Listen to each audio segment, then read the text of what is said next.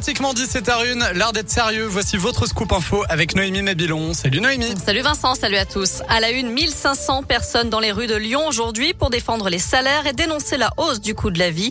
Enseignants, cheminots, AESH, salariés de l'énergie. Une journée de grève interprofessionnelle donc qui était organisée partout en France à l'appel de plusieurs syndicats. À Lyon, le cortège parti des Brotteaux a rejoint ensuite la préfecture.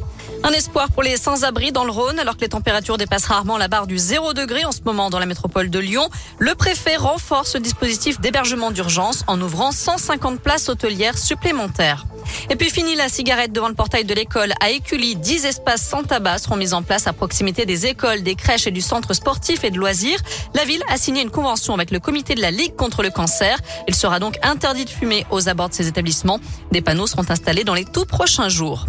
La médecine Made in Auvergne-Rhône-Alpes, c'est le quatrième épisode de notre série sur les entreprises de la région qui innovent face à la crise sanitaire. Aujourd'hui, Radioscoop met en valeur un traitement contre le Covid, celui de Fabentech, basé à Saint-Priest, près de Lyon. Le laboratoire biopharmaceutique fait partie des 25 projets sélectionnés en novembre dernier par France Relance pour relocaliser des produits de santé permettant de lutter contre le Covid.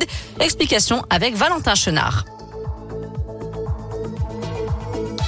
Ça ne veut pas partir? Non. Oui, Fabentech développe depuis plusieurs années des anticorps de synthèse, notamment pour l'armée, qui y a investi pour trouver un antidote en cas d'attaque biochimique.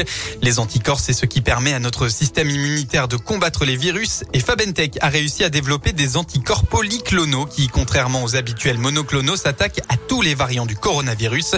Sébastien Iva, le président de Fabentech. La technologie polyclonale va prendre le virus par plusieurs angles, enfin, va attaquer par toutes les surfaces et va pouvoir neutraliser le virus et donc euh, l'empêcher de pénétrer dans euh, l'organisme de la personne. Cette technologie serait donc plus efficace pour détruire les différents variants du Covid. Ce futur traitement baptisé Fabenkov serait délivré en intraveineuse à l'hôpital en deux injections espacées de 48 heures. Les premières analyses in vitro et sur des chevaux montrent que le traitement neutralise les variants du Covid et les mois à venir seront primordiaux puisque les prochains tests seront faits sur des humains. Dans l'actu également, une femme activement recherchée en Seine-et-Marne après une découverte macabre. Le corps de son fils âgé de 10 ans a été retrouvé dans une valise à proximité de sa maison. Valise qui aurait été jetée dans un conteneur à poubelle. D'après BFM TV, le père de l'enfant avait signalé la disparition de son fils et de sa femme hier soir. Ce jeudi marque le coup d'envoi de la primaire populaire, un vote pour désigner un seul candidat à gauche pour la présidentielle. Mais cette primaire est boudée par la quasi-totalité des candidats. Seule Christiane Taubira a accepté de reconnaître les résultats du scrutin en ligne qui se déroule jusqu'à dimanche. Les organisateurs revendiquent plus de 460 000 inscrits. On termine avec un mot de basket. Ce soir, à suivre l'Euroleague. L'Asvel joue sur le parquet de Barcelone, deuxième de la compétition. Coup d'envoi à 21h. Allez Lasvel et direction radioscoop.com, Noémie à 17h04 avec la question du jour. Et on reparle de la grève, hein. emploi, salaire, coût de la vie. Comprenez-vous la mobilisation des syndicats? Vous répondez oui à 75%.